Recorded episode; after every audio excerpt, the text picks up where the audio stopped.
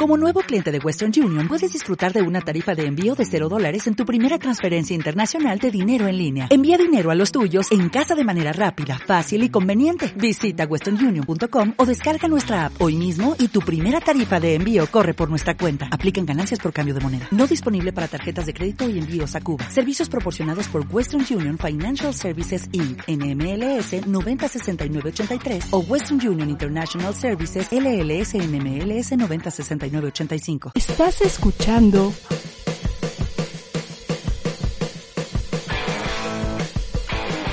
ADR Networks. Seguimos activando tus sentidos. Hoy más que nunca las opiniones están polarizadas. Por eso te invitamos a debatir con nosotros los temas que marcan semana a semana la agenda de la opinión pública y que generan la polémica más apasionada. Luis Veloz y William Yarmes presentan Debate y Controversia, la zona cero de la tendencia informativa. Así que toma tu lugar porque ya comenzamos.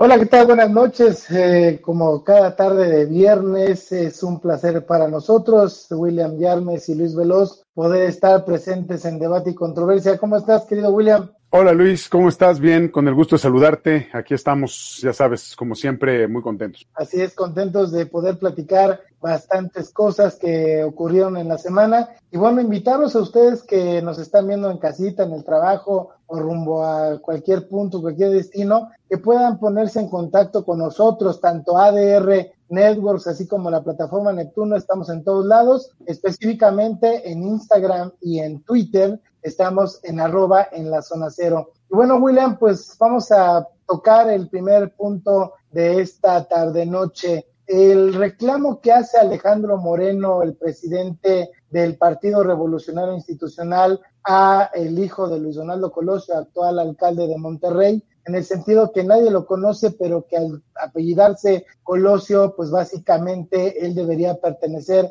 a este partido. Pues totalmente, a mi modo de ver, inverosímil la cuestión contradictoria. Eh, quiero más allá de platicar el hecho, William, qué significa Colosio para el PRI, para, pues digamos que me des tú un análisis y qué tanta potencia política tiene este muchacho que, bueno, pues ahorita está al frente de la alcaldía de, Monterrey. Adelante, William James. Pues creo que son varios temas, Luis, ¿no? Primero, eh, ¿qué significa Colosio para el PRI? Pues para los que saben realmente quién fue Luis Donaldo Colosio, pues saben que fue un probablemente un punto coyuntural en la línea que llevaba el Partido Revolucionario Institucional y lo que quiso hacer Luis Donaldo Colosio. Bueno, lo que quiso o lo que dijo que quería hacer, porque todo el mundo echó las palomas al vuelo eh, a, partir de los discursos de Luis Donaldo Colosio, ¿no? Eh, se les olvida que el discurso político es un discurso que está cargado de esperanza, es un discurso que está cargado de buenas intenciones, es un discurso que lo que busca es eh, estimular y convencer al final de que la gente se incline por una, por un lado, por el otro. Ahora, también estamos hablando de un tiempo en el que pues al final casi casi dábamos por hecho que el presidente iba a ser Colosio, ¿no? Tanto fue así que el presidente que quedó, el candidato que quedó, fue el candidato del partido de Colosio, ¿no? Eh, eh, eh, con toda esa historia que se, ha, que se ha manido y que se ha llevado y que se ha traído durante muchos años. esa es una parte. O sea, es un símbolo para la gente que realmente sabe lo que pasó, pues es un símbolo de la, de la traición, de la política sucia, de lo rastrero que puede ser el mundo de, de los partidos políticos y del poder, sobre todo, en, en, en, cualquier parte del mundo, pero este es un ejemplo que tenemos en México. Entonces, la, la otra parte, la que me parece un poco más abyecta, un poco más vil, es la de querer utilizar o querer capitalizar un apellido, que es el del hijo de Luis Donaldo, capitalizar su apellido, pensando que eso va a traerle votos al PRI. El PRI tendría que estar preocupado por otra cosa. El, el PRI tendría que ver, tendría que gozar de una visión mucho más amplia, más estructural, más institucional, para poder entender cuál es la situación que está viviendo. El PRI está desvanecido en el, en el mundo, en, en el mundo político, en el esquema político, en el tablero de juego. El PRI está desvanecido, al menos en lo que, en lo que es la superficie. Eh, yo no creo que más de 80 años en el poder o los que hayan tenido, 78, los que hayan sido, no creo que se hayan ido de un día para otro, ¿verdad? O sea, no creo que se hayan acabado. Yo no creo que la urdimbre tejida por el PRI a lo largo de todas estas décadas y de todos estos sexenios eh, se haya, haya desaparecido y se haya diseminado automáticamente. Pues claro que no. Eh, todo lo que es este país en gran medida se debe a, a esa construcción, a ese tinglado político armado por el primero PNR y luego por el PRI. Entonces, eh, el tema es que se ha, ¿cómo decirlo? Se ha difuminado, ¿no? Como que se han esparcido las fuerzas del PRI y se han repartido en otros lugares. El partido como tal, pues mira, tendrán que tendrán que eh, eh, trabajar por, por mejorar su imagen y tendrán que trabajar por ganar más terreno, porque tienen la manera de hacerlo, tienen los mecanismos, saben cómo hacerlo.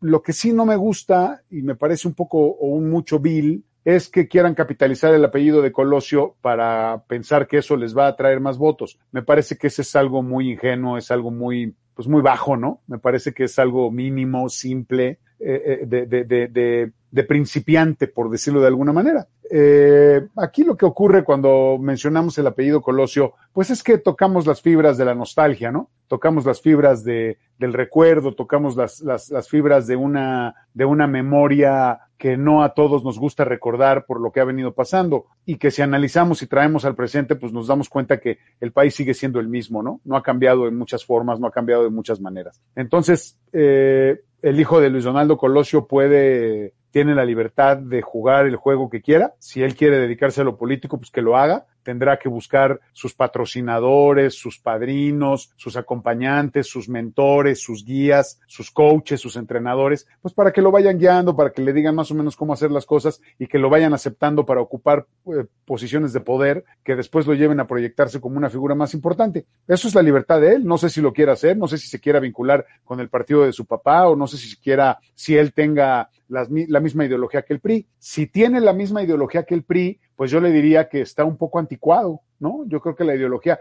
las ideologías políticas que vemos hoy, eh, la, la, ideología que manifiestan las fuerzas más grandes, ¿no? El PRI, el PAN, el PRD, ahora Morena, esa, esas figuras, esas ideologías ya son obsoletas. El problema es que cuesta mucho trabajo aceptarlo. El, el, el, esquema de libre mercado, el esquema capitalista como lo vivimos hoy, pues está, está desgastado. El problema es que nos da tanto miedo pensar en otra cosa. El problema es que como es el único que hay y va a tener que, vamos a tener que soportarlo muchos años más, pues entonces nos cuesta trabajo ver hacia otros horizontes. Eh, eso es lo que te puedo decir, Luis. Y, y, la otra, pues no, nada más eso. O sea, no, no, no veo ninguna otra cosa, ¿no? En ese sentido. Fíjate, o sea, fíjate William, que eh, las declaraciones que, dio Luis Donaldo Colosio Riojas el Ajá. día de ayer, en el sentido a la respuesta a Alejandro Moreno, él pues incluso señala que pues siente que el PRI ha ultrajado el apellido de su padre, su, el apellido que porta él. Uh -huh. Él muestra que no tiene partido ni plataforma, que lo único que desea es trabajar para el pueblo. Creo que en este sentido me parece más Alejandro Moreno pues como pues el inmaduro al revés de este joven en el sentido que da una respuesta que me, me llama la atención el hecho de él ahorita pertenece a Movimiento Ciudadano y pues eh, incluso Dante Delgado pues eh, aclaró ayer que pues van a preferir este tipo de candidatos que innoven en la política y no rémoras, así las llama él en el sentido de querer eh, pues adoptar los sobrantes de otros partidos. Digo, esto es lo que dice Dante Delgado ahorita, faltará ver lo que ocurra de aquí al 2024. A mí me parece, pues eh, me llama la atención esta pues eh, base firme, estos cimientos que aparentemente tiene Luis Donaldo Colosio Jr. para poder mostrarse a las audiencias, tanto la gente, tanto el pueblo, como los mismos dirigentes. Creo, eh, William, que pues aquí convendría a lo mejor darle una renovación al país. Yo estoy de acuerdo contigo, no estoy convencido totalmente que su padre Luis Donaldo Colosio, que hablaba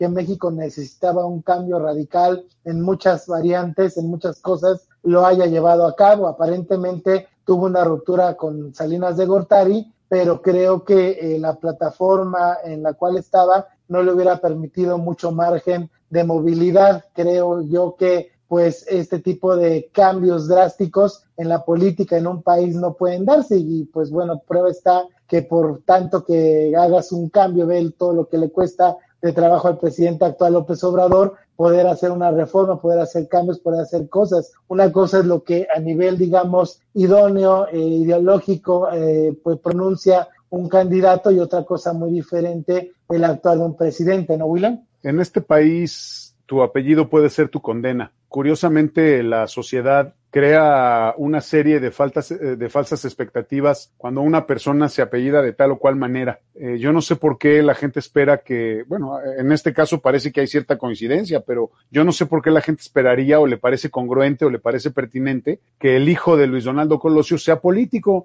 y al rato les va a parecer normal que sea candidato a la presidencia. Y, el, el, gran problema es que hacemos una comparación de, de un personaje inicial con un personaje que viene después en otro capítulo, estoy hablando de Luis Donaldo y luego su hijo, y, y entonces pensamos que tiene que ser lo mismo. Eh, creemos que esto de hijo de tigre pintito es así como tiene que ser textual, y me parece que no es así. Si el capital de Luis Donaldo es su apellido, pues híjole, qué pobre capital, la verdad, porque el apellido no significa nada en ese sentido. Eh, la otra no le cae bien el PRI, bueno, pues está bien, dice que, que ha maltratado, que ha hecho muy mal, que, ha, que han abusado del apellido de su padre, bueno, está bien, tiene todo el derecho de, hacerlo. Yo ahí no puedo decir absolutamente nada. Eso es una cuestión probablemente la interpretación del hijo de lo que pasa con, con el nombre y la figura de su padre, ¿no? Eh, y claro, el, el, el, partido como organismo, pues yo no sé por qué se adjudica la posibilidad de utilizar a Luis Donaldo como un emblema o como un símbolo o algo, pero bueno, pues finalmente ahí está, ¿no? Eh, eh, eh también saben que están jugando un, juego riesgoso, creo yo. Pero la otra, el otro lado, Luis, la verdad es que no, no me entusiasma en lo más mínimo, ni tampoco me preocupa ni me llama la atención la presencia del hijo de Luis Donaldo Colosio en el panorama político. La verdad es que no, no, no le, no, no, veo ninguna lectura todavía. Creo que es muy pronto como para hacer alguna lectura. El PRI o los políticos en general, cuando hacen declaraciones como la que acaba de hacer el del PRI, pues es un poco para llamar la atención, para que los reflectores se apunten hacia ellos, pero si esa es la estrategia, pues me parece que no, no, no sé a dónde quieran llegar con eso, la verdad, estimado Luis, eh, eh, eso es lo que te puedo decir sobre este, sobre este tema, ¿no? Ok, digo, entiendo perfectamente lo que comentas, es demasiado prematuro poder hacer ahorita un análisis, de hecho no hay nada, eso eh, empieza su carrera política ahorita al frente de la ciudad de Monterrey. Creo que ante la, digamos, eh, sequía, como comentabas al principio del revolucionario institucional,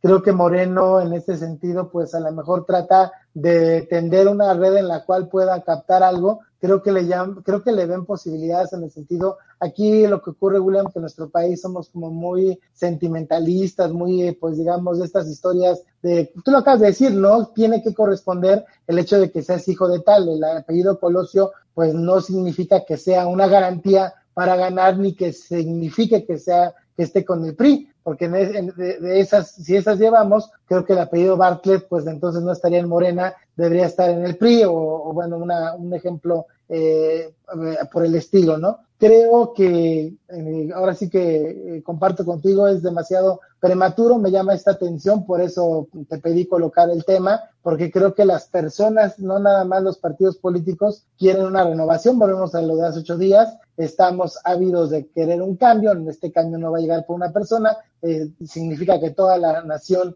haga, trabaje y, y, pues hagamos el cambio en conjunto, pero pues este tipo de cosas las utilizan las plataformas políticas perfectamente para poder llegar a conquistar el corazón, lo, ahora sí que la decisión de voto de la ciudadanía, William. Pues mira, Luis, tú dijiste hace rato una cosa que a mí me llama la atención. Dijiste que, que alguien podría llegar, ¿no? Que a lo mejor Luis Donaldo, el hijo de Luis Donaldo Colosio, podría llegar. Puede llegar el que las fuerzas de cada partido quieran que llegue. ¿Sí me explicó? O sea, tú, a ver, la, la, la, la estructura, el, la, la, fuerza, la potencia, la organización política del Partido Revolucionario Institucional pusieron en el poder a un personaje como Enrique Peña Nieto. Enrique Peña Nieto, que era un donadie, que fue haciendo una carrera cuando le fueron construyendo una carrera, lo hicieron gobernador del Estado de México, lo casaron con una actriz eh, y después lo hicieron presidente de México. Él no hizo absolutamente nada. Es una estructura que crea sus propias figuras y llega quien quieren que llegue. No, esto no es una fantasía, ¿sí me explico? Así es como funciona. O sea, siempre, y esto es real,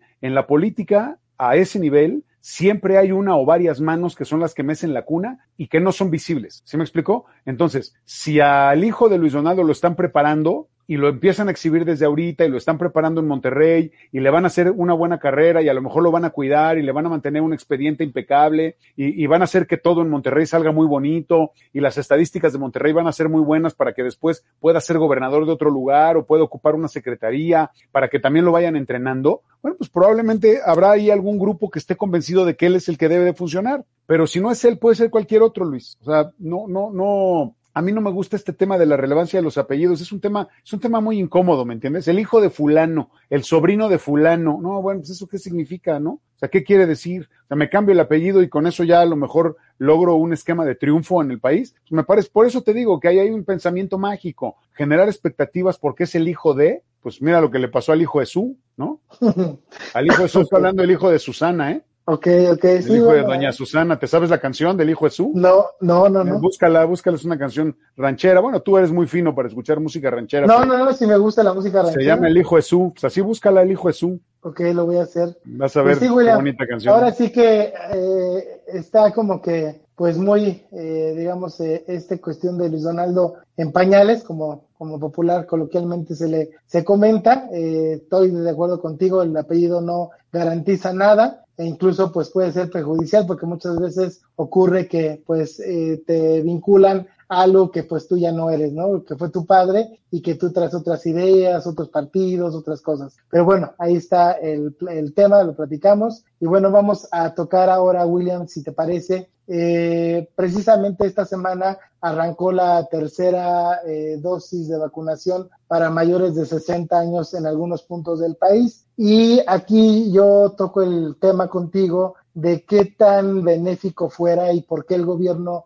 no, no lo autoriza el hecho de que ya la iniciativa privada pues pueda vender esta vacuna del COVID e incluso que algunos gobiernos estatales también pues si quieren eh, gastar en ello pues lo hagan para poder también ganarle William un poco el paso a este a esta a este combate contra la COVID-19 adelante William. Yo no le veo ninguna combinación ideal al hecho de que una vacuna a una cosa que es un derecho universal y que debe de ser gratuita, yo no veo cuál sería el beneficio, al contrario, me parece que hay un nivel de perversidad muy elevado en las mentes que piensan que la vacuna podría ser vendida por empresas privadas. No entiendo por qué. O sea, a ver, si entiendo tu preocupación, la, lo que tú me estás expresando es que quieres que la gente se vacune más rápido. Yo creo Sí. que la gente se está vacunando en el tiempo que se tiene que vacunar. Las vacunas en México se han puesto en tiempo y forma. Yo no sé por Sí. qué las tendría que vender el sector privado. Luis, en el momento en el que tú pones una vacuna como esta o cualquier vacuna de emergencia, la pones en el sector privado, ¿sabes el nivel de acaparamiento que va a haber? ¿Sabes el nivel? Van a guardar el producto para subirle el precio y entonces van a jugar con tu salud. O sea, las vacunas no pueden ser vendidas. La- O sea, me parece de lo más rastrero que a alguien se le ocurra pretender siquiera pensar en que las vacunas las debe de vender un, un- laboratorio o una fábrica o una tienda o, o un doctor. O sea, me parece lo peor que puede haber en el mundo, porque entonces estamos entrando en el juego del libre mercado, que es, ¿no ves cómo nos tiene el libre mercado ahora? ¿Se ve cómo están las Sí, cosas? sí, sí. O sea, y al rato entonces lo que va a provocar es que salgan vacunas pirata y al rato esto va a provocar también que haya vacunas piratas, no sé si sean buenas, y otras que sean falsas. Y luego, quién sabe cuántas otras cosas van a pasar, porque la iniciativa privada así nos tiene acostumbrados, quién sabe qué otras cosas van a pasar si, si de pronto empiezas a vender las vacunas. Además, insisto, reitero, ¿por qué tendrían que vender las vacunas en el sector privado si, el, si toda la población está vacunada? ¿Cuál es el problema? O sea, Bueno, eh, aquí, aquí yo no entiendo cuál es la, la, la, la es, esa perspectiva o ese punto de vista, Luis, porque, o sea, la gente está vacunada, se, o sea, el 100% de la población se vacunó cuando menos una vez. Yo creo que, o sea, yo no veo escasez de vacunas en México. Al contrario, nos hemos dado el lujo, y lo cual me parece, ojalá y se pudiera hacer más, nos hemos dado el lujo de donar vacunas, Mira. cosa que es urgente, urgentísima. yo aquí tengo yo aquí tengo los datos. Eh, con esta, digamos, este tercer refuerzo que no, no es de que se plantee que el gobierno deje de hacerlo, sino para poder acelerar, ahora sí que quien tenga la posibilidad de comprarla, etcétera, etcétera, lo puede hacer por el hecho de que pues no, ahorita los datos que voy a decir, no todo mundo ha llegado, dice la estadística, ahora sí que los, los números, ¿no? Ahorita en esta tercer refuerzo de AstraZeneca a mayores de 60, solamente las entidades de Ciudad de México, Jalisco, Chiapas, Oaxaca, Sinaloa y Yucatán están siendo este, beneficiados con este tercer refuerzo, refuerzo que es muy bueno que se esté dando, ¿no? Para este, este sector de la población. Se tienen almacenadas 50 millones de dosis, que no se sabe pues bien qué manejo le van a dar, ahí las tiene el gobierno. Hay 65 millones con esquema completo, William. 13 millones con una dosis y más de 20 millones mayores de 18 sin ninguna dosis. El 24 de junio, la COFEPRIS autorizó a Pfizer que podían vacunarse las personas de 12 a 17, pero la Secretaría de Salubridad impugnó el fallo judicial por no haber consultado de manera, pues digo, ahí es como que, que no los habían consultado a los jóvenes si querían o no la vacuna. O sea, como que yo aquí trato de poner en el debate el que el gobierno, por un lado, sí está vacunando, pero tiene como estas 50 millones de vacunas detenidas y cuando ya, pues ahora sí que eh, puede darse la vacuna a este rango de 12 a 17, no lo hace, ¿no? Entonces, a ver, ¿por qué, no, ¿por qué no, investigas? ¿Por qué no investigas tu, tu olfato periodístico, Luis? Tu, sí. tu, tu formación periodística lo primero que te tendría que, que, provocar o a lo primero a lo que te tendría que llevar antes de hacer cualquier tipo de declaración o cualquier tipo de suposición, que todavía no la haces, pero sí en, en la forma en la que me lo dices estás insinuando algo, eh, lo primero que tendrías que preguntar es directamente, no, no me lo preguntes a mí, yo no soy el experto, tendrías que hablar con el secretario de salud o tendrías que hablar con el director de comunicación social de la Secretaría de Salud para preguntarle y que te diga, oye, estas, estos, ¿es cierto que hay 50 millones de vacunas guardados? ¿Y qué están haciendo con esas vacunas? ¿Cuál, qué, cuál es el destino que tienen esas vacunas, qué van a hacer con ellas, porque a mí me da, a ver, yo voy, aquí voy a hacer algo que no se debe de hacer, pero a mí me da la impresión que lo que tú me estás diciendo es, el gobierno tiene 50 millones de vacunas que ya deberían de estar repartidas. A ver, yo no sé cuál es la prisa, Luis. Eh, eso que, eso que te digo, este, este instinto periodístico, también nos tendría que llevar a preguntarnos, a ver, vamos a revisar, porque nadie lo hace, ¿eh? nadie lo hace, vamos a revisar el calendario de vacunación en México. Entonces, vamos a ver si esos 50 millones de vacunas se van a ir liberando conforme a la gente que le corresponde su segunda o tercera dosis, ya se la tengamos que poner. O sea, a ver, tú compras provisiones y es como si yo te preguntara, Luis, ¿por qué sí. tienes dos kilos? ¿Por qué tienes 15 kilos de aguacate en tu casa? No, bueno, pues tengo 15 kilos porque es lo que me como durante la semana. Entonces, ah, entonces, ah, o sea, son unos para el lunes, otros para el martes, otros para el miércoles. Pues, o sea, eso es lo que yo veo, ¿no? O sea, aquí depende de, de, del nivel de, ¿cómo decirlo? Pues más bien pues, depende de cómo, cómo lo quieras ver. O sea, ¿cuál es la postura que tú quieres tomar? O sea, tú quieres tomar una postura, no tú, ¿eh? No tú, estoy hablando en general. Sí, sí, sí, si alguien quiere tomar una postura en la que todo está mal, pues entonces sí, la neta, todo está mal, ¿eh? O sea, todo está mal en el momento en el que se murió el primer mexicano. Todo está mal. Es más, no está mal, está de la fregada. Y no digo la otra palabra porque soy muy fea. Aunque está padrísima porque tiene un peso así, tiene un contenido, es intensa, es una palabra súper intensa. Muy dramática, muy es, contundente. Pero, pero está de la fregada, ¿no? O sea, sí de eso se trata. Y nadie se pone a ver, ya lo hemos dicho 20 veces, ¿no? O sea, es que, mira, hay, un problema. Por primera vez eh, en, mucho tiempo voy a, voy a compartir un punto de vista dicho por una periodista que transmite todos los días a las 7 de la mañana, un noticiario. Eh, eh, uno de los grandes problemas que estamos viviendo en México y que no queremos sensibilizarnos al respecto y que no queremos hablar por lo mismo es el nivel de polarización que estamos viviendo provocado por las decisiones políticas que se han tomado últimamente, más todo lo demás que hemos venido platicando desde que este programa empezó sus transmisiones al aire. Eh, o sea, ¿a qué me refiero? La falta de comunicación, la falta de diálogo, la necedad, la, las ganas de imponer un punto de vista, la forma en la que el gobierno toma decisiones, la forma en que la oposición es solamente eso, está en contra por religión, no por convencimiento, sino por obligación. Todas esas cosas, Luis, hacen que este país esté tan polarizado que perdamos la objetividad de, todo lo que ocurre. O sea, si tú eres anti 4T, todo lo que haga la 4T está mal. Y si tú eres pro 4T, todo lo que haga la 4T, aunque sea que no haya medicamentos para niños, está bien, porque por algo ha de ser. ¿Sí me explico? O sea, eso, Luis, no lo digo por nosotros, ¿eh? ni por este programa, lo digo en general. Eso no favorece el diálogo,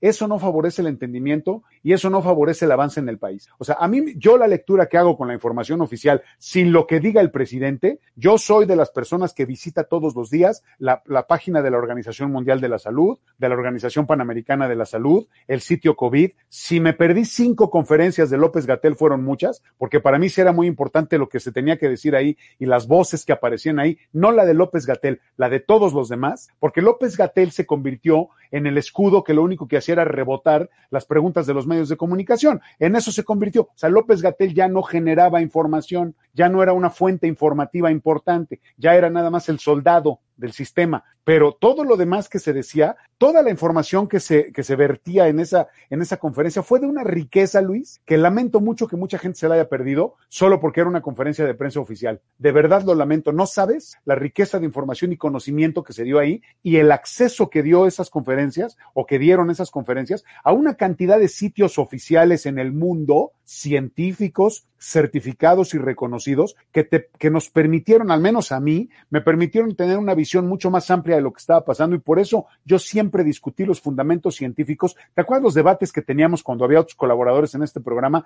Y yo siempre decía, a ver, en lugar de que se estén agarrando la víscera para discutir, busquen los fundamentos científicos, busquen las fuentes, no hablen a partir del Twitter o de la notificación que les llegó en el celular, porque entonces estamos perdiendo la objetividad y estamos perdiendo también el profesionalismo periodístico. Entonces, Luis, en este sentido, si tú revisas cuál es la posición que tiene México frente a otros países del mundo comparada con el porcentaje de personas vacunadas, la forma en cómo se ha atacado, a ver, todo el mundo dice, pésima la forma en la que atendieron la pandemia. Y yo otra vez lo vuelvo a decir, en todo el mundo la atendieron de la misma manera a ver, si cierran las, la, los negocios, si, si meten a la gente a su casa, la gente se enoja. ¿Cómo? La economía, la gente se va a morir de hambre. Bueno, a ver, entonces salgan a la calle, salgan a la calle, va, busquen, vayan a buscar el chivo. ¿Sabes por qué le dicen el chivo? No. ¿No sabes por qué le dicen voy por el chivo o voy a buscar Bueno, el chivo? Eh, el chivo en italiano es que la comida. Alimento, El alimento alimento. viene del italiano. Eso, precisamente, de ahí viene el origen.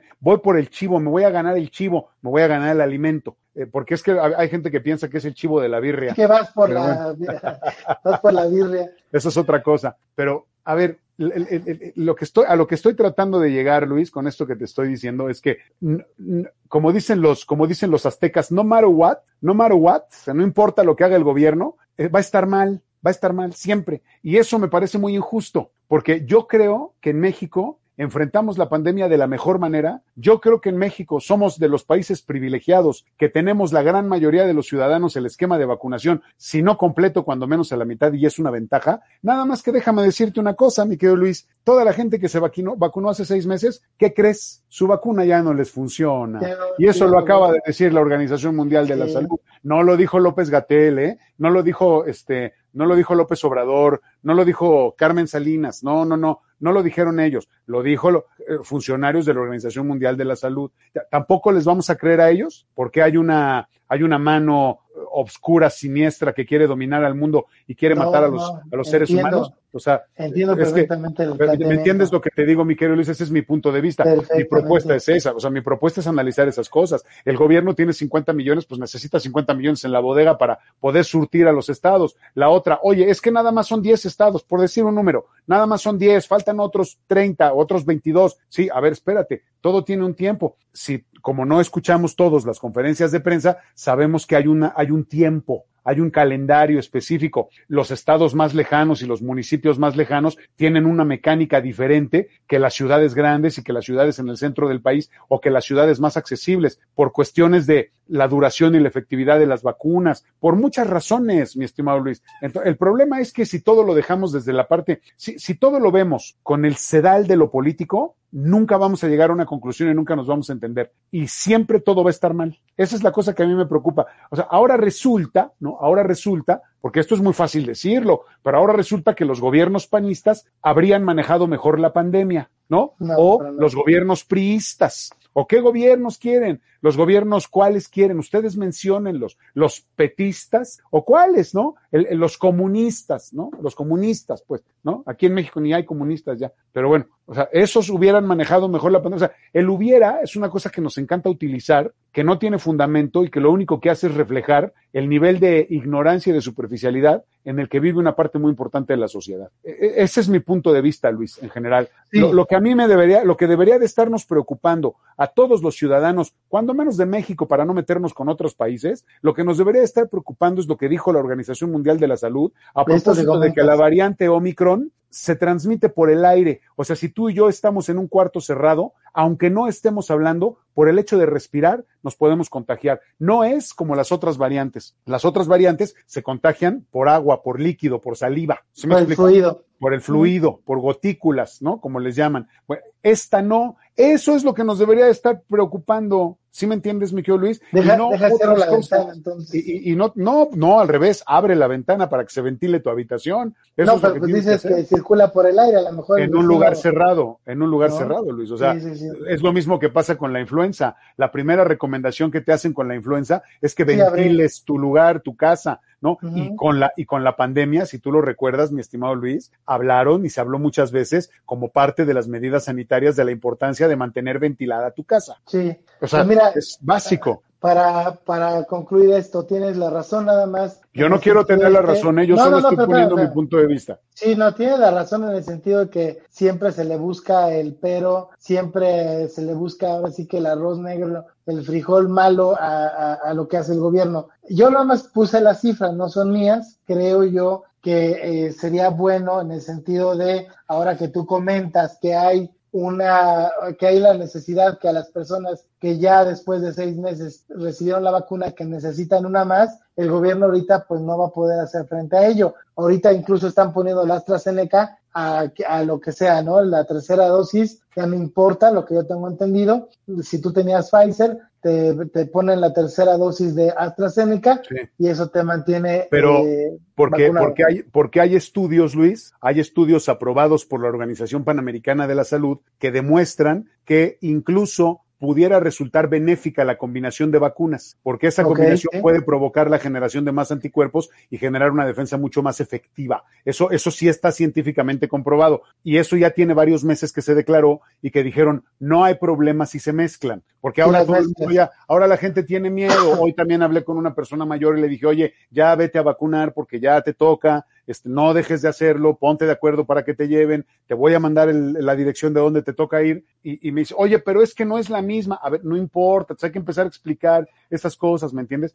necesitamos la neta, neta, perdón que lo diga así, pero neta, necesitamos leer más en este país y necesitamos estar mejor informados, mejor informados, no más, mejor informados y que también el gobierno y los medios también pues eh, difundan este tipo de cosas, porque tú bien lo dices, ¿no? Hay el temor general de que si cruzas las vacunas te haga daño. No pasa nada. Ahora, otra cosa es que nos van a empezar a vacunar a todos otra vez, ¿eh? O sea, ya va, yo, ya lo habíamos platicado, Luis, ya llegó el momento, no hay plazo que no se venza ni fecha que no se cumpla. Ya llegó el momento de que las vacunas empiezan a terminar su ciclo de defensa, de protección, y ahora otra vez, otra vez, si ya te digo que la OMS dijo seis meses y empieza a perder efectividad, ah, pues entonces ya, cuando yo me vacuné en mayo, yo ya no estoy protegido. Pero qué tal ayer andaba de borracho en el antro, ¿no? Saludando a todos, abrazando a todos y dándoles besos. Pues no, o sea, cuidado. Eh, de verdad es lo que tenemos que entender. Las cosas no funcionan así. Hay países de Europa que ya volvieron a confinar a la gente en sus casas. Entendamoslo, por favor. No, a ver, tanto que nos gusta voltear a ver a Europa, ¿no? Europa, Europa ni nos conoce, güey, pero bueno, la gente neta tiene unas ideas. En serio, Luis, o sea, el, el, el, europeo, el, el, el, europeo, el europeocentrismo el eurocentrismo que se ha vivido en el mundo, a la gente le cuesta mucho trabajo entenderlo y eso ha logrado que se construyan unos estereotipos impresionantes, porque la gente piensa que en Europa viven en el paraíso y creo que en Europa hay países que están peor que nosotros, pero la gente cree que, o sea, tú dices Europa y la gente piensa que van a otra dimensión. No, hombre, no, hombre, huele peor Europa que México. Yo no sé por qué dicen eso. Algunos metros. Sí, pues sí, William, ahora sí que eh, tenemos una situación que vivir, que desarrollar con este COVID-19, con estas variantes, con estas mutaciones, con estos cambios, lo comentábamos desde hace pues ya más de año y medio y pues aquí seguimos, ¿no? Con la cuestión de la COVID-19 en este sentido de pues el gobierno, la cuestión esta de los seis meses, etcétera, etcétera.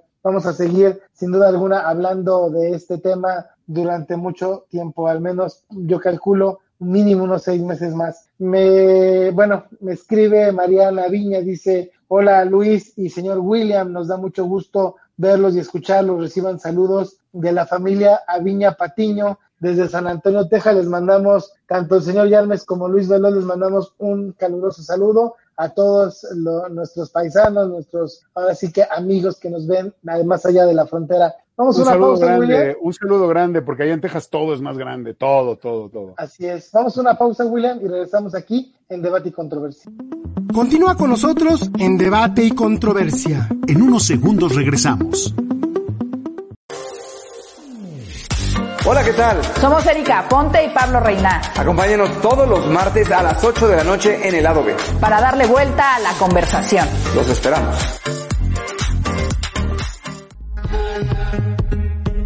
Hola, ¿cómo están? Nosotros somos Sofía da Costa y Alberto Lascano. Y los invitamos a que nos acompañen a platicar sobre los temas más importantes del mundo del cine. Todos los sábados a las 11 de la mañana en nuestro programa Tickets for Two. Solo por ADR Networks. Los esperamos.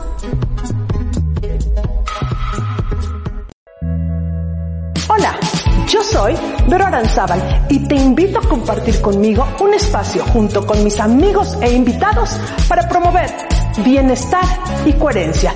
Esto es De Veras con Vero, los martes a la una de la tarde por ADR Networks, donde co-creamos y activamos tus sentidos. Ya estamos de regreso en Debate y Controversia. Que continúe la polémica.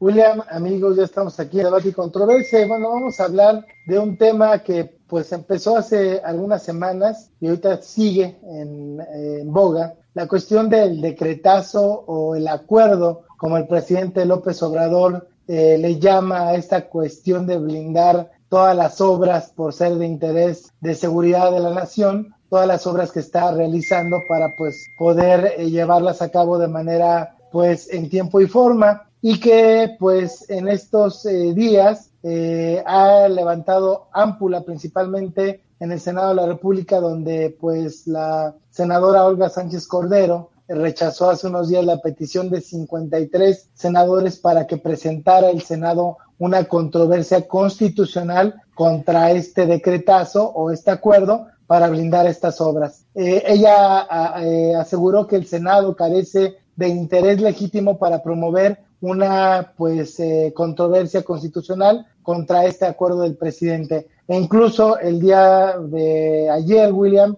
pues la senadora Lili Telles pues increpó a la señora Sánchez Cordero pues de una manera eh, grosera, eh, pues como lo platicábamos de hace algunos programas que se está dando en la Cámara, de tanto en la Cámara baja como en la Cámara Alta. ¿Cuál es el punto de vista del periodista William Llanos? A ver, lo primero que te quiero decir es que hay, hay personajes en el Congreso que salen sobrando, varios que salen sobrando, y tú has mencionado ahora alguno. Eh, acabas de mencionar a una. Eh, a ver, mi punto de vista en particular, no soy legislador, no soy jurista, no tengo ninguna visión en ese sentido, ni ninguna expertise, ni ningún conocimiento. Voy a decir lo que yo pienso a propósito de la idea que tiene, o no la idea, del proyecto del presidente de eh, ¿cómo, ¿cómo, se llama? Embargar la información o cómo dicen de, de qué es lo que, lo que a la gente le preocupa. ¿Cómo, cómo dice el presidente? Este, ayúdame, Luis. Blindar la. Blindar, gracias, blindar. esa es la, información. O sea, a ver, blindar la información significa que no se puede saber cuánto se le paga y a quién se le paga por hacer las obras, ¿no? Eh, eh, eh, quiénes son, ni cómo lo hacen, ni cuáles son los tiempos, ni nada. A ver, si lo vemos desde esa perspectiva, si tú solicitas la información, la información está disponible y te la van a dar, pero también depende de lo que pidas. Hay cosas que no tienen por qué entregarte, que son confidenciales y me parece que así tienen que ser. ¿Por qué me parece que así tienen que ser? Y esto es lo que la gente no acaba de entender. Estamos hablando en, un, en un país hay ciertas cosas que significan o que representan o que tienen un valor tasado en términos de seguridad nacional. ¿Sí me explico? En un país, cuando hay un conflicto, en un país, si hubiese un tema bélico, por ejemplo, lo primero que tú tienes que ocupar o lo primero que tú tienes que proteger o lo primero en lo que tienes que poner atención son, por ejemplo, instalaciones de agua, todas las plantas que generan energía tus espacios de, de, de combustible, por ejemplo, nosotros que, que, que, que, sacamos petróleo, que somos un país pues, más o menos petrolero, ¿no? Importante dentro de esa comunidad, tenemos, lo primero que tenemos que hacer es resguardar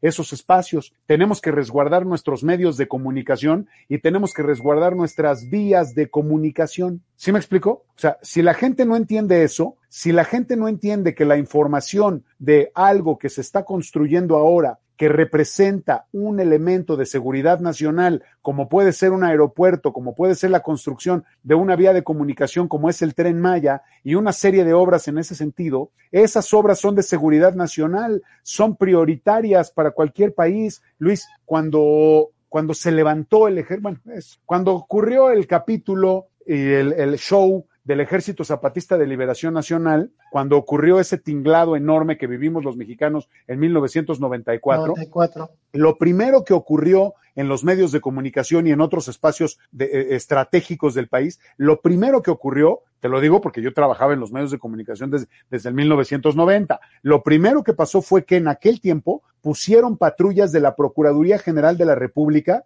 en cada una de las puertas de los medios de comunicación para que en caso de que hubiera un problema, inmediatamente lo comunicaran, porque tú sabes que cuando hay un tema de revuelta o un tema de, de política de convulsión social, una de las cosas que se convierten en temas, en, en valores preciados, son los medios de comunicación. Medios, en la guerra también, en la guerra también. Entonces, eso, Luis, es un ejemplo de cómo se tiene que actuar cuando ocurre una cosa como estas. Aquí, lo que yo leo de lo que está tratando de hacer el presidente es proteger la información de proyectos que son de seguridad nacional. Hasta ahí yo no le veo ningún problema. Si tú preguntas cuánto vale la construcción del tren Maya, eso sí te lo van a decir. Pero si tú quieres ver las facturas, pues habrá cosas que no te van a mostrar porque no se pueden mostrar. Te las mostrarán cuando sea el momento. Ahora, ¿cuándo? Cuando se quite el embargo o cuando se rompa el blindaje de esa información. Hizo lo mismo López Obrador cuando fue jefe de gobierno de la Ciudad de México con la construcción del segundo piso,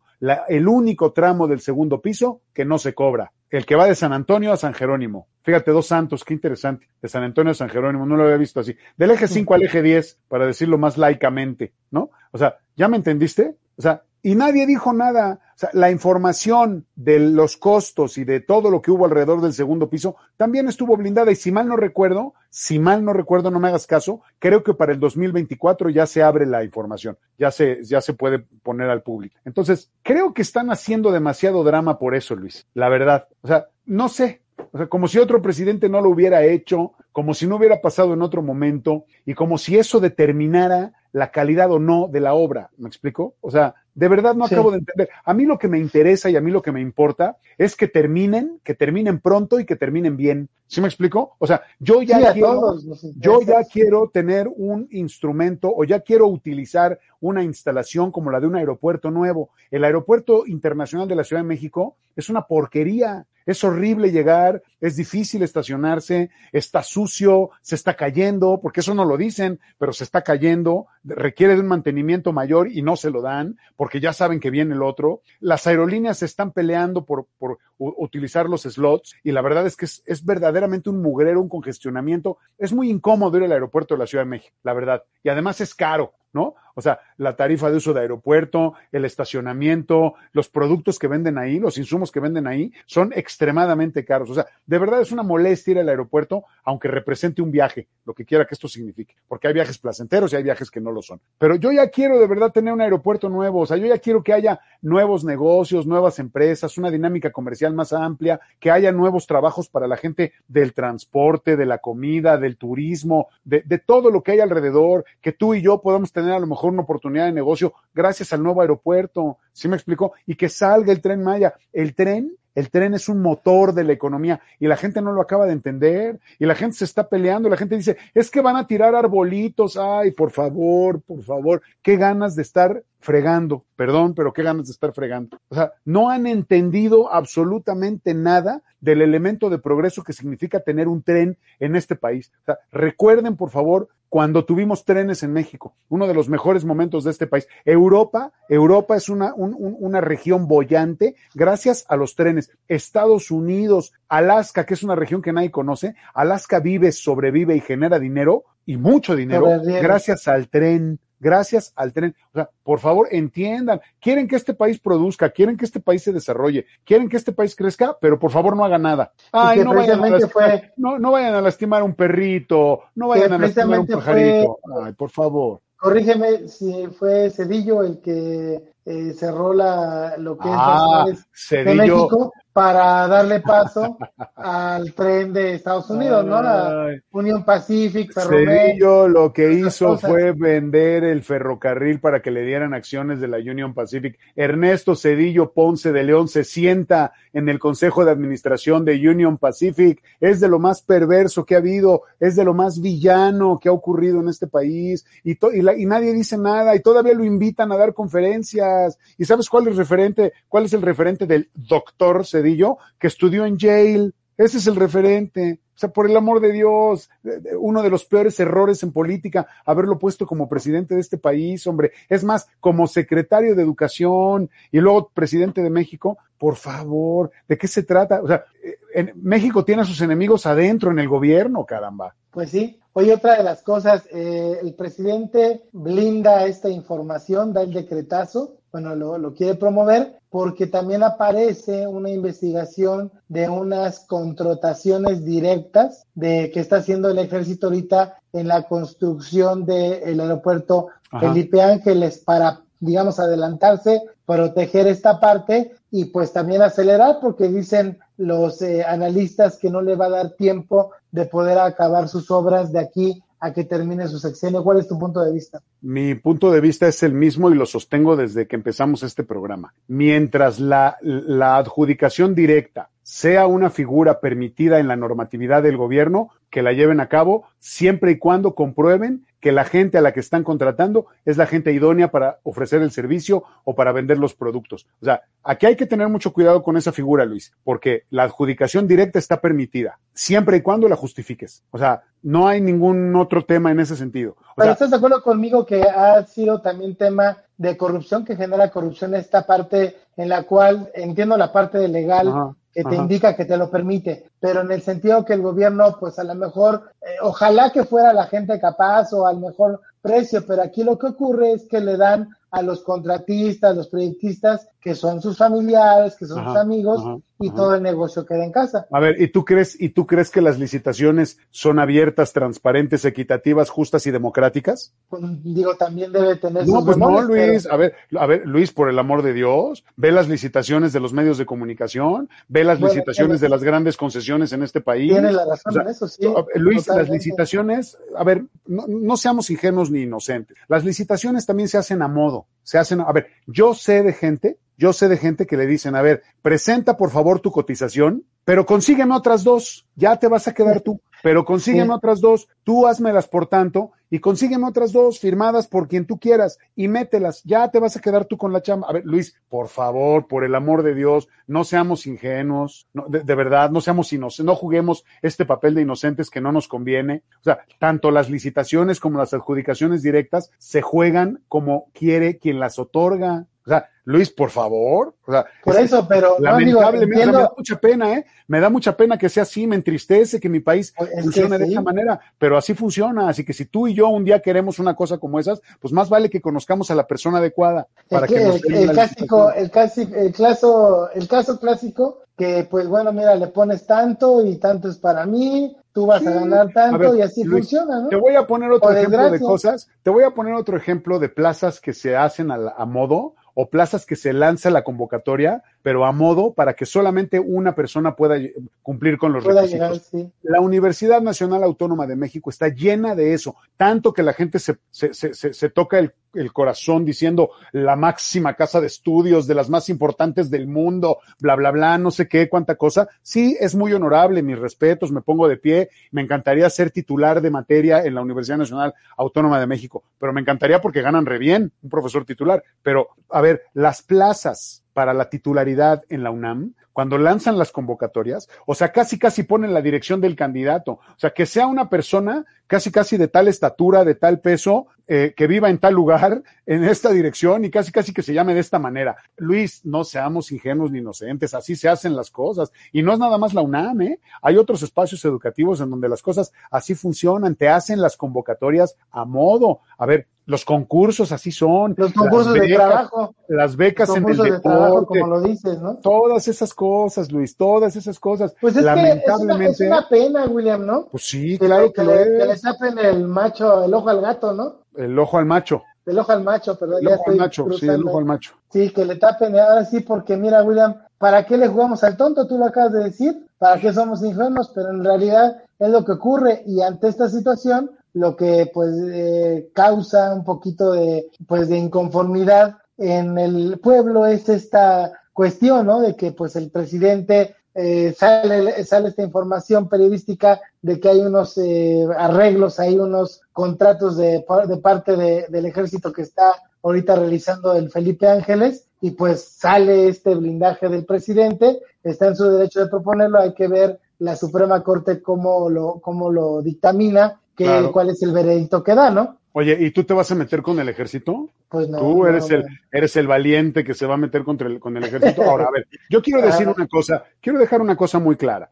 Todo lo que acabo de decir, o sea, no quiere decir que lo acepte a pie juntillas, ni Sí, tampoco sí. quiere decir que, ni tampoco quiere decir que esté de acuerdo con eso, ni que viva pensando en que quiero que me hagan una convocatoria a modo. No, a ver, lo que estoy diciendo es que este sistema está muy enviciado y lo que necesitamos es generar un esquema de rendición de cuentas y de transparencia, pero desde el fondo, desde el principio, cosa que no tenemos y que nunca hemos tenido en este país, porque por tradición, lamentablemente, por historia, por origen, no ha podido ser así. La gente se burló del presidente y ahí, se, ahí denotan su, su ignorancia y su, y su estupidez. La gente se burló del presidente cuando el presidente dijo que México prehispánico no era corrupto, que la corrupción llegó con los españoles y todo el mundo se burló de él, lo acaba de decir en una conferencia matutina. No hubiera sido un antropólogo, no hubiera sido un científico destacado, no hubiera sido un particular o alguien que les guste a los que no les gusta López Obrador, porque entonces le hubieran dado la razón. Luis, esto lo vienen diciendo los historiadores desde hace muchos años, esto lo vienen diciendo los sociólogos desde hace muchos años. Yo lo dije en el programa dos veces hace mucho tiempo, cuando éramos muchas voces, y les dije, la corrupción llegó con la conquista de los españoles. Ahí se corrompió absolutamente todo. A ver, no es que la corrupción tenga sello o tenga acta de nacimiento española. Nació por las condiciones en las que se dieron las cosas aquí,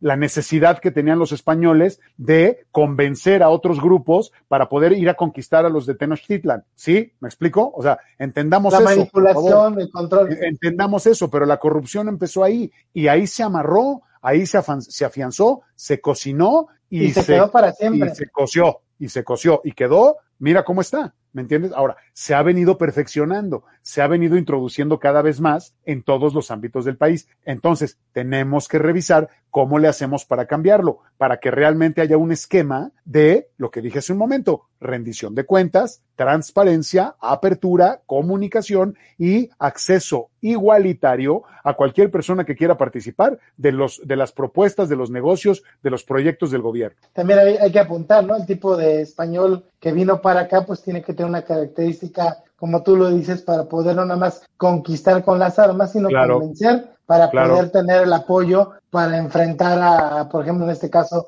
a, al- a los aztecas, ¿no? Que eran muy aguerridos y pues darles ahora sí que, pues batalla, ¿no? Simplemente. Así es, así es. ¿no? Todas así las es. cosas, ¿no? De por sí, pues eran casi, casi, pues unos eh, prácticamente españoles que estaban dispuestos a muchas cosas. Oye, William, pues vamos a una pausa comercial y regresamos para el cierre de este programa con puntos muy importantes. Órale, órale, Está vamos. en debate y controversia. Continúa con nosotros en Debate y Controversia. En unos segundos regresamos. Bienvenidos, yo soy Roberto Andonegui y esto es Paisajes Sonoros, programa de radio dedicado a deleitar tus oídos con la mejor música. Todos los miércoles 6 pm a través de ADR Networks. El show está por comenzar.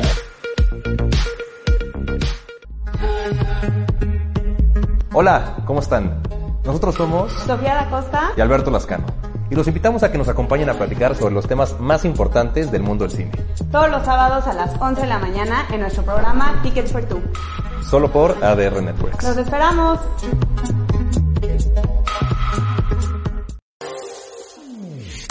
Hola, ¿qué tal? Somos Erika Ponte y Pablo Reina Acompáñenos todos los martes a las 8 de la noche en el lado B. para darle vuelta a la conversación. Los esperamos. Ya estamos de regreso en Debate y Controversia. Que continúe la polémica. Amigos de Debate y Controversia, estimado William, pues bueno, llegamos al término de este programa. Quiero tocar el punto contigo, William, con ustedes amigos. El INEGI vuelve a reportar un incremento de la inflación, ahora a 7.37, William. Pues es un tema que ya habíamos platicado, incluso ahorita ya se ve el aumento a varios eh, insumos en combustibles como la gasolina, el gas. Se prevé, los analistas prevén que sea un enero bastante complicado económicamente, William. Pues yo lo único que te puedo decir es que qué cara está la vida, mi querido Luis. Eso es lo que te puedo decir. Pues sí, es que ya platicamos sobre este asunto, ¿no? Sobre el tema de la inflación. Eh, hay que tener mucho cuidado de determinar nuestras, nuestra vida y de tomar decisiones con indicadores como el de la inflación, que dice todo pero no dice nada, ¿no? Eh, ya lo platicamos también la vez pasada. Esto tiene que ser un poco más a nivel micro, a nivel del entorno de cada uno de nosotros. Eh, tenemos que buscar, obviamente sí que este país funcione de otra manera, pero la inflación obedece a, cuestiones internacionales porque decidimos jugar ese juego, Luis. Decidimos entrarle al tema de los tratados internacionales, al tema de la economía de mercado, del libre mercado, del capitalismo, del neoliberalismo. Laissez faire, laissez passer, le monde va de lui-même, como dicen, ¿no? Los que saben dejar hacer, dejar pasar, el mundo va por sí mismo. Y en eso estamos, ¿no? En esta, en esta cultura de hiperconsumo, en esta cultura líquida, que, que, que, pues de pronto nos, nos agita y nos, y nos recuerda que hemos cometido errores y que no hemos encontrado una mejor alternativa y una mejor salida y seguimos en este esquema de libre mercado que tanto daño nos ha hecho. Ya platicamos que los productores de insumos originales están teniendo problemas para producir lo que producen las materias primas, los famosos commodities, ¿no? Los commodities son estas materias primas que nos permiten eh, fabricar otro tipo de cosas, generar otro tipo de satisfactores en términos de productos y servicios que lo que hacen es resolver nuestra vida cotidiana. Entonces, eso se acumula, Luis, se acumula. No es culpa del gobierno, no es culpa del Banco de México, es culpa de todo el esquema político económico que tenemos en el mundo. ¿Me explico? Y por eso estamos viviendo esto. Y, y, y aparejado a esto, y tampoco escucho muchas menciones al respecto. Hace unas horas el secretario general de la Organización de las Naciones Unidas dijo que la pobreza y el hambre van al alza en el mundo por primera vez en 10 años. A ver, ¿no es suficiente para darnos cuenta que estamos equivocados en el esquema que decidimos abordar en el mundo? Yo, o sea, no hemos encontrado una respuesta, no hemos encontrado una respuesta, no hemos encontrado una nueva propuesta. A este momento como lo vivimos, este sistema como lo estamos viviendo ahora, le quedan tristemente muchos años de vida. O sea, el capitalismo no se acaba mañana, pero el capitalismo ya demostró que no funciona. Ya se demostró que el libre mercado, como lo entendemos aquí, no funciona. La iniciativa privada, controlando la mayor parte de los recursos, de la riqueza, de, de, las materias, de los bienes de producción, no funciona. El mundo, Luis, de la Revolución Francesa para acá, ha venido generando más desigualdad que oportunidades. Eso, si hacemos, yo ya te dije desde la vez pasada, hay que hacer un análisis histórico 200 años atrás, 200 sí, años. Lo, lo, que tú decías, el, el ciclo, los ciclos sí. que, que, van y vienen, sí. ¿no? Sí, las altas, las bajas. Necesitamos una propuesta ideológica diferente y no necesariamente todo el mundo tiene que estar de acuerdo, pero sí cada país tiene que empezar a encontrar otras opciones y empezar a tomar el camino que considere pertinente. Hay por ahí una propuesta que me gusta mucho de Thomas Piketty, que es un economista que yo respeto muchísimo, y él propone una cosa que se llama socialismo participativo. Me encanta la forma en cómo lo propone, pero es una cuestión muy compleja porque implica que nos salgamos del esquema que conocemos. O sea, implica a grandes rasgos, no, no te lo voy a explicar ahorita porque es muy complejo y no, todavía no lo acabo de entender bien, pero el socialismo participativo implica que desaparezcan los Bill Gates, los Elon Musk, los Carlos Slim, los todos estos fulanos que aparecen que amalgaman las que, fortunas. que desaparezcan esas cosas, que te olvides de que existen esas cosas, que te olvides que existe un fulano que tiene 200 propiedades en su haber y que hay fulanos que nunca van a tener una propiedad en su vida, ni en toda su familia va a haber una propiedad. O sea, es, es, es ese esquema, es un esquema de reconstrucción del mundo. Es muy complejo, es muy atrevido, es muy provocador eh, y de verdad vale mucho la pena revisarlo, pero eh, cuesta trabajo, hay que empezar a platicarlo, ¿sí me explico? O sea, empezar, fíjate, una de las ideas que propone que me parece muy interesante es que existe un concepto que se llama la herencia universal. Imagínate, Luis, que tú por ser ciudadano mexicano, por el simple hecho de nacer en México, tuvieras garantizado en cierto momento de tu vida, en un momento te va a llevar un, te va a llegar un ingreso de aproximadamente, y ahorita tú harás la cuenta, en Europa es más o menos el cálculo, si eres una persona de clase media, baja, baja, te, podrías tener la posibilidad de recibir una herencia garantizada de 200 mil euros, para que con esos 200 mil euros tú hagas lo que quieras, pero es una herencia que tienes garantizada. El mundo se ha construido en gran medida por eso, por la repartición de la riqueza, que ha sido muy inequitativa. La gran concentración de capitales ha afectado al mundo como lo está afectando hoy. Por eso hay países que no se han podido vacunar ni una persona, ni una. Y hay países que ya se vacunaron hasta tres veces, ¿no? Como los gringos. O sea, ¿no te parece, no te parece, Luis, que algo está mal? O sea, ¿no te parece que las cosas no están funcionando bien? De acuerdo con la Carta de los Derechos. Por cierto, hoy es el Día Internacional de los Derechos Humanos.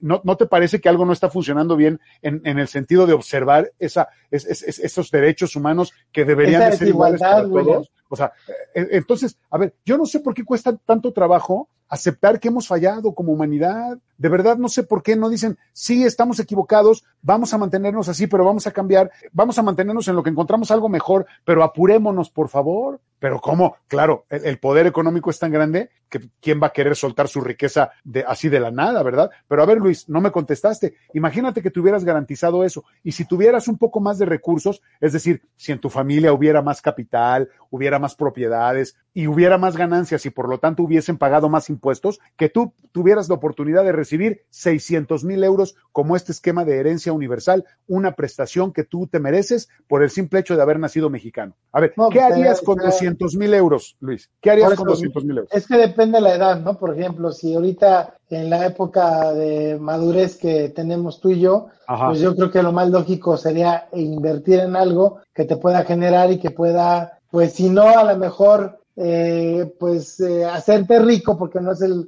no es la idea, sí que pueda mantenerse o crecer un poquito más, pero la cuestión, eh, si ya eres un adulto mayor, pues es para una cuestión de supervivencia, de este tipo de cosas, ¿no? Por la bueno, a ver, te lo planteo.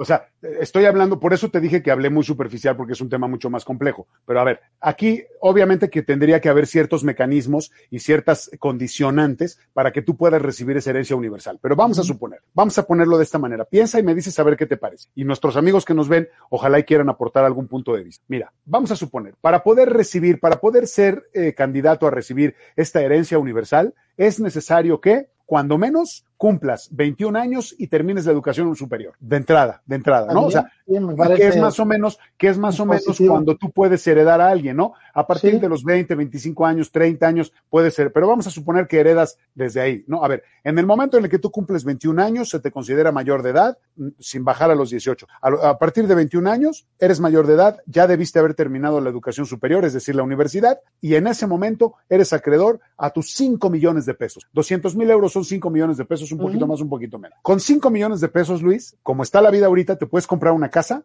o puedes comprar un terreno y lo puedes hacer producir, o perfectamente bien puedes poner un negocio, o puedes mover ese dinero de alguna manera, de tal forma que no tienes carencias, que no tienes problema para generar más riqueza. ¿Sí me explico? ¿De dónde va a salir ese dinero? Del impuesto que paga la gente, del impuesto progresivo que paga la población. Cuanto más ganas, más pagas. Entonces, obviamente, de los cinco, de las ganancias que tengas de los cinco millones que te está dando el Estado como parte de tu herencia universal, tú vas a ganar. Si tú dices, esos cinco millones yo los voy a meter al banco, bueno, de ahí me vas a pagar un impuesto para que yo a los hijos de Luis, cuando cumplan 21 años, les pueda dar sus 200 mil euros o sus 600 mil, si es lo que les corresponde, ¿no? A ver, estoy, es un ejemplo, por favor, no, no, no se queden con, ah, son 200 mil y solo 200. No, puede ser, puede ser más, puede ser menos, esa es otra cosa. Solamente estoy planteando aquí un escenario posible. Eso no sería posible en el esquema que vivimos hoy de iniciativa privada y de libre mercado. ¿Sí me entiendes? Porque hay gente que no paga impuestos y hay gente que, que paga muchos impuestos aunque no gane tanto. Sí. me explico? Los contribuyentes cautivos que nos quitan más del 30% de lo que ingresamos al mes, ¿no? Por ejemplo, y a las empresas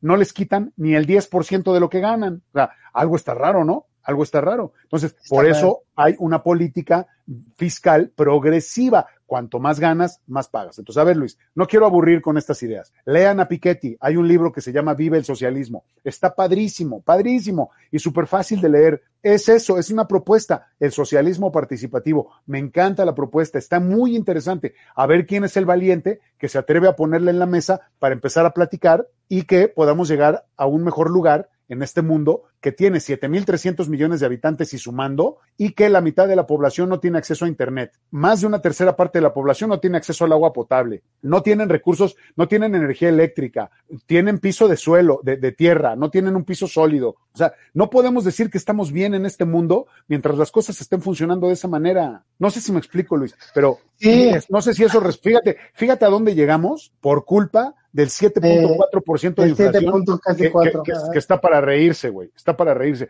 Además de que se preocupan, en enero les sube del salario mínimo, así que ya van a ganar sus, ¿qué? 900 pesotes más, ¿no? ¿Por qué son Así 900 pesos más? Porque acuérdense que una cosa es el salario que te dicen, o sea, los 172 pesos más lo que se llama salario integrado, más todas las prestaciones que el patrón tiene que pagar, que es el seguro social, ¿Tú qué el? Infonavit, bla, bla, bla. ¿Tú qué harías Más- con esos? más una cosa de la que nadie habla, el, el impuesto sobre nómina. Porque Ajá. acuérdate que los empresarios pagan un impuesto por la nómina. O sea, tú tienes que pagar dinero, pagas impuestos por generar trabajo. Es una cosa muy compleja que no acabamos de revisar aquí en México, pero bueno, eh, pues ahí está, a ver si la autoridad nos escucha. Eh, En la yo actualidad, ¿qué creería que con esos 5 millones de pesos? ¿En qué los invertirías? si a mí me dieran 5 millones de pesos ahorita, ¿qué haría con ellos? Yo creo, los pondría a producir de tal manera que pudiera generar eh, fuentes de trabajo y que pudiera, o sea, es que, a ver, la idea no es volverte más rico, o sea, la idea no se trata, no es decir, ah, pues si me dan 5 millones yo los convierto en 100, no, eso no significa nada. Mm, O sea, me gustaría que esos 5 millones me sirvieran para generar otro tipo de trabajo que pudieran aportar algo a la sociedad, que dejáramos una huella importante en términos de eh, haber ayudado a la gente a tener trabajo, pero ahora imagínate que todos vamos a tener 5 millones de pesos, pues la cosa es diferente, ¿no? O sea, ahí Sí, ya pues, la visión la es distinta. La economía, pues obviamente estaría más sólida. Claro, entonces, entonces me la pasaría comiendo rico y tomando buen vino, eso haría, Pues con mis estaría 5 padre. millones de Y a lo pesos. mejor, a lo mejor si nos asociamos ya no son 5, ya serían 10. Ya son Para 10. un proyecto más o más personas ya Ah, serían pero, 30. pero tú como eres fifí, tú como eres fifí, a lo mejor Ay. tú estarías, tú estarías en el rango alto de los No, 600 mil euros, ¿no? Yo Ay, creo que no, sí. no, no. Y 600 mil No, no, euros, no. Luis, 600 mil euros ya son como 18 millones de pesos, 20 18 millones de pesos. ¿no? Ya, ya, ya suena diferente, ¿no? No, pues son cifras, son estratosféricas, William. Yo no me las gasto No. en una quincena, ¿eh? No me las gasto en una quincena 20 millones Porque de no pesos. quieres, porque las ganas. Es que no me da Este, tiempo. Pues ya lo sé, porque no sales de tu trabajo.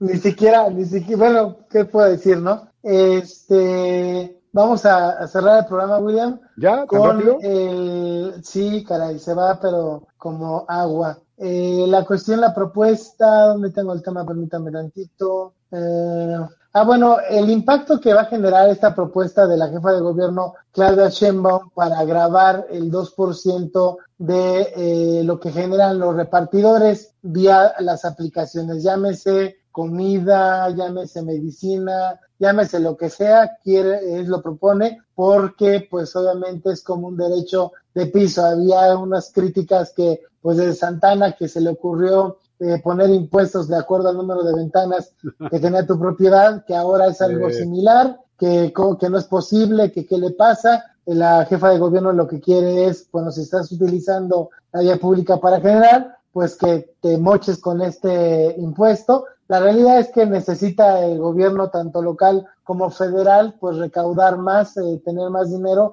para los programas que tiene el mismo gobierno local y los que tiene el presidente de la República. ¿Cuál es tu punto de vista, querido William Yarmes, que se nos acaba Mira, el tiempo? Yo, yo creo que si esta propuesta prospera, lo, lo único que va a pasar es que los últimos afectados y los que van a pagar el- los platos rotos son los consumidores finales. Porque acuérdate que el, el impuesto, eh, los impuestos y la inflación, eh, eh, cuando suben los combustibles, cuando suben todos estos insumos que necesitamos, al final, al final, al final, el, ulti- el que acaba pagando es el consumidor final. Ese es el que paga. Entonces, ¿qué es lo que va a ocurrir? Que se va a poner en riesgo de- hasta cierto punto, ¿eh? Porque a lo mejor podría ser como un rasero para quitar las colas. Eh, podría ser que lo que va a ocurrir es que si estos servicios les cobran un impuesto, estos servicios van a subir sus costos. Entonces a ti y a mí y a los que, los que piden a estos repartidores les va a empezar a salir más caro. Entonces lo que va a ocurrir es que la oferta, la demanda, perdón, va a disminuir. Y entonces lo que va a ocurrir es que van a perder el trabajo las personas que se dedican a eso. ¿Sí me explico? Porque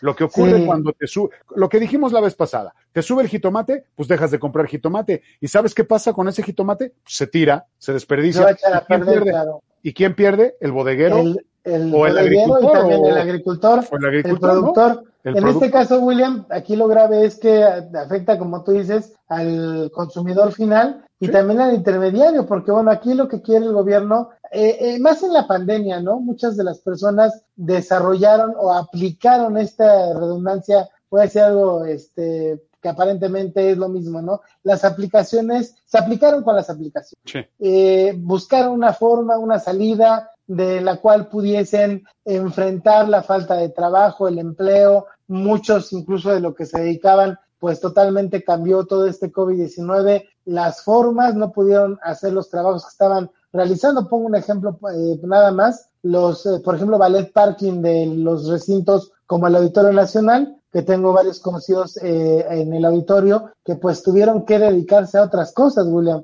porque no hubo eventos y pues ese tipo de trabajos, pues si querían eh, detener, conservar su empleo, pues tenían que esperar un poquito a que eh, pues les pagaran, ¿no? Normalmente son contratados por terceros y si tienen el contrato de manera directa, pues bueno, ahí llegan hasta un acuerdo para poder, que va en contra de la ley, ¿no? Lo platicábamos Sí. muchas veces, el hecho de que te quiten el salario o te lo disminuyan o te lo retengan, pues va en contra de la ley. Claro. Eh, pues muchas de las personas, la realidad es que tuvieron que doblar las manos para poder conservar su empleo posterior a esta pandemia. Este tipo de personas, muchas de ellas recurrieron a la venta, no nada más para la repartición, sino a la venta de cosas por Internet. Está bien que el gobierno quiera, pues ahora sí que recaudar lo más que pueda por este tipo de transacciones, pero creo que también es un poquito ambicioso en el sentido de no ver el perjuicio que puede caer en, en este tipo de población que por lo general no recauda demasiado dinero. Hay otra cosa que también yo pienso, esto pues no, no, no se ha platicado, pero siento que este permiso que le dio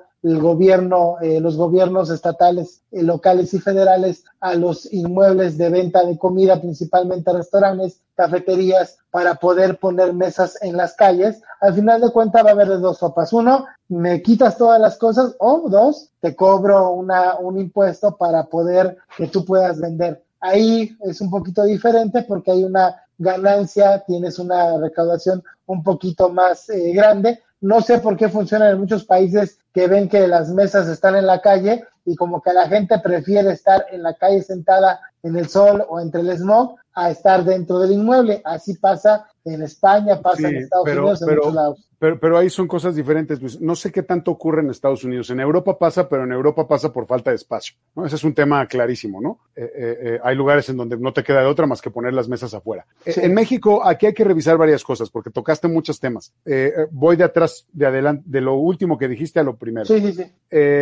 Lo que yo sé, de, y, y lo sé muy de cerca, es que el permiso para que los restaurantes en estas zonas más comerciales que hay en México sacaran algunas mesas a la calle es una es un plan temporal. Es un plan Sí, temporal que obedece a, a- a- a la necesidad de recuperar la economía, ¿no? Eh, y además porque se supone que como los aforos todavía no son al 100%, si sacas las mesas compensas un poco, ¿no? O sea, las mesas que no ocupas adentro las cosas. ocupas afuera y la ventilación, con todas las cosas que implica por otro lado. La, la inseguridad, porque es muy peligroso que un coche te caiga encima, porque pasan los coches pegaditos. La incomodidad, como tú lo dijiste, de comer ahí, en la tierra, en el smog, en el ruido, que todo el tiempo está pasando la gente junto a tu mesa. Yo entiendo que, o sea, una cosa que a la gente que va a comer le molesta. Yo no estoy diciendo que sea molesto per, per se, pero cada 30 segundos alguien se para en tu mesa a venderte chocolates, mazapanes, pulseritas, a cantarte, a decirte que están estudiando, que si les ayudas, te venden una paleta, te cantan. O sea, esas cosas de pronto no resultan no agradables al final. ¿Me explico? Entonces, e- eso es una cosa que también afecta.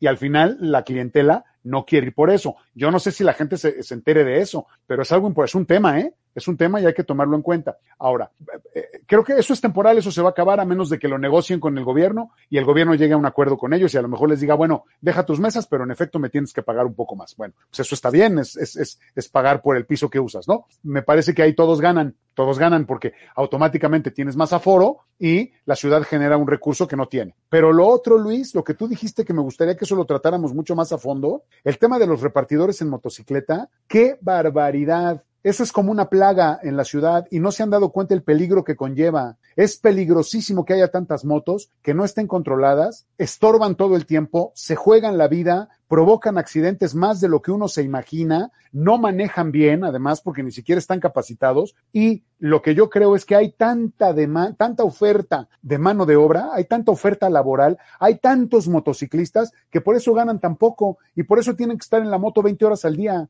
porque no les alcanza, porque, porque, o sea, tienen tan pocos pedidos o hay tantos que se distribuyen tanto los pedidos que ganan poquitito, Luis, ganan muy poco, o sea, sí ganan, pero ganan muy poco. Entonces, si esto lo regulas, si de alguna manera lo filtras, si de alguna manera haces una selección y entonces haces que haya menos, esos menos van a estar calificados, van a estar regulados, van a manejar en mejores condiciones y van a ganar más, que es más importante. Ahora, tú me vas a decir, ¿y qué pasa con la gente que se quede sin trabajo? Ah, bueno, ese es otro capítulo que tenemos que abrir. ¿Qué oportunidades de trabajo le vamos a dar a esa gente? ¿Sí me entiendes? O sea, ¿qué, qué otras opciones les vamos a dar que se bajen de la moto y que hagan otra cosa? ¿Sí me explicó? Entonces, si estamos recuperando espacios en los restaurantes, ah, pues entonces a lo mejor pueden regresar a su trabajo de ballet parking, a su trabajo de meseros, a su trabajo de, de, personal de seguridad o a otras cosas, porque pueden ser muchas otras cosas, porque hay de todo, no, no nada más ese nivel de puestos. Y a lo mejor pueden regresar a trabajar a una oficina, a una fábrica, a otro lugar. ¿Sí me explicó? Sí, sí, sí. Ahora sí que mientras sea transitorio, no hay problema. El problema, como tú dices, es que se asiente, se quede y no se regule. Pero lo, lo de los repartidores no es transitorio. Lo de los repartidores no es transitorio. Pues sí, pero bueno,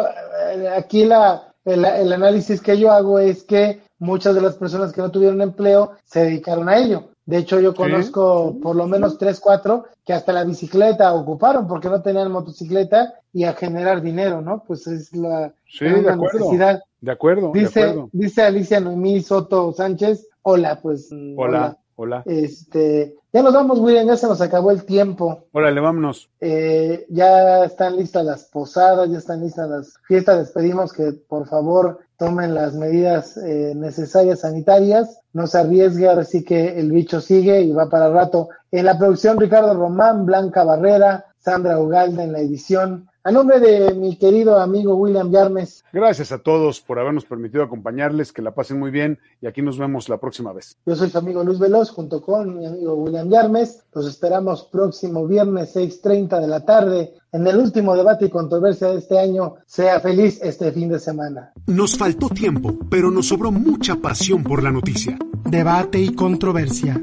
La zona cero de la tendencia informativa. Te esperamos aquí el próximo viernes a las 6.30 de la tarde. Por Neptuno y ADR Networks, activando tus sentidos.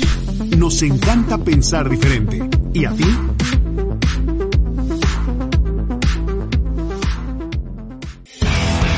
No te vayas, sigue con nosotros. ADR Networks. Activando tus sentidos.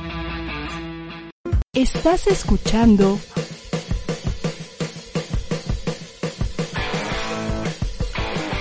ADR Networks. Seguimos activando tus sentidos.